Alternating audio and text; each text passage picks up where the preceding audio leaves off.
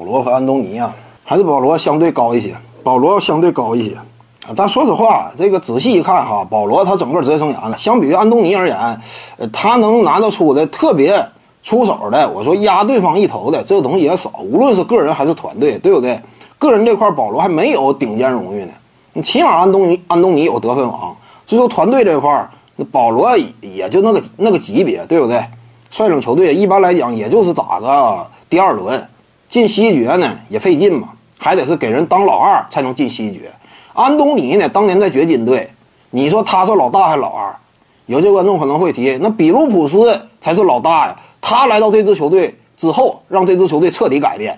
但有什么讲什么，你就那一时期来说，你很难把比卢普斯归类为老大。一是年纪本身就大了，再有一点呢，卡梅隆·安东尼正值当打之年，当时那是零七到零八还是零八到零九，安东尼整个季后赛场均得分将近二十八。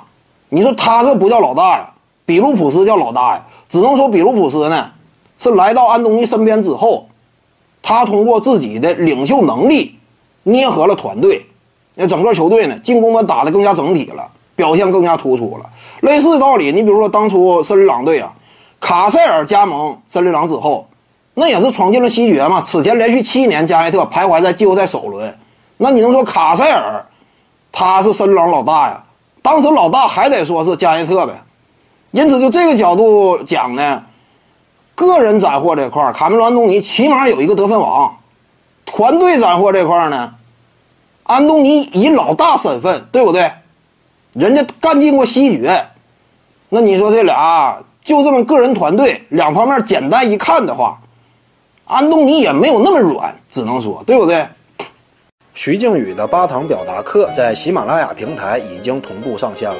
各位观众要是有兴趣的话呢，可以点击进入到我的个人主页当中，在专辑页面下您就可以找到它了。